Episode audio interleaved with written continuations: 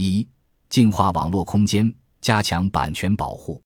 随着我国文化产业规模的日益扩大和线上线下文化互动的不断增强，文化产品低俗化、版权管理混乱、产业内部权责不明等问题陆续涌现。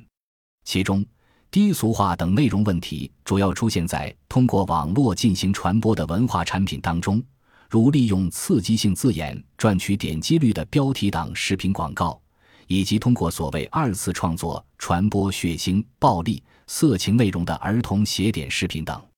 此类影视产品的肆虐将对社会整体健康文化的建构产生破坏。传播通知强调，不能做标题党。以低俗创意吸引点击。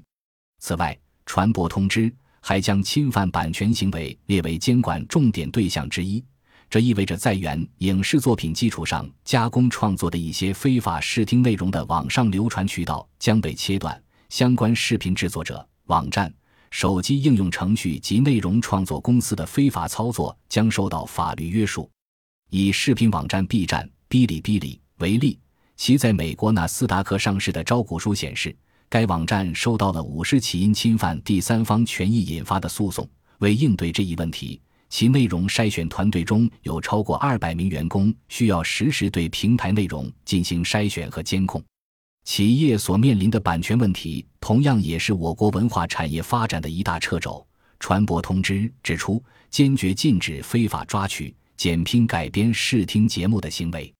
不给存在导向问题、版权问题等的剪拼改编视听节目提供传播渠道，这是对线上文化作品版权保护的一针强心剂。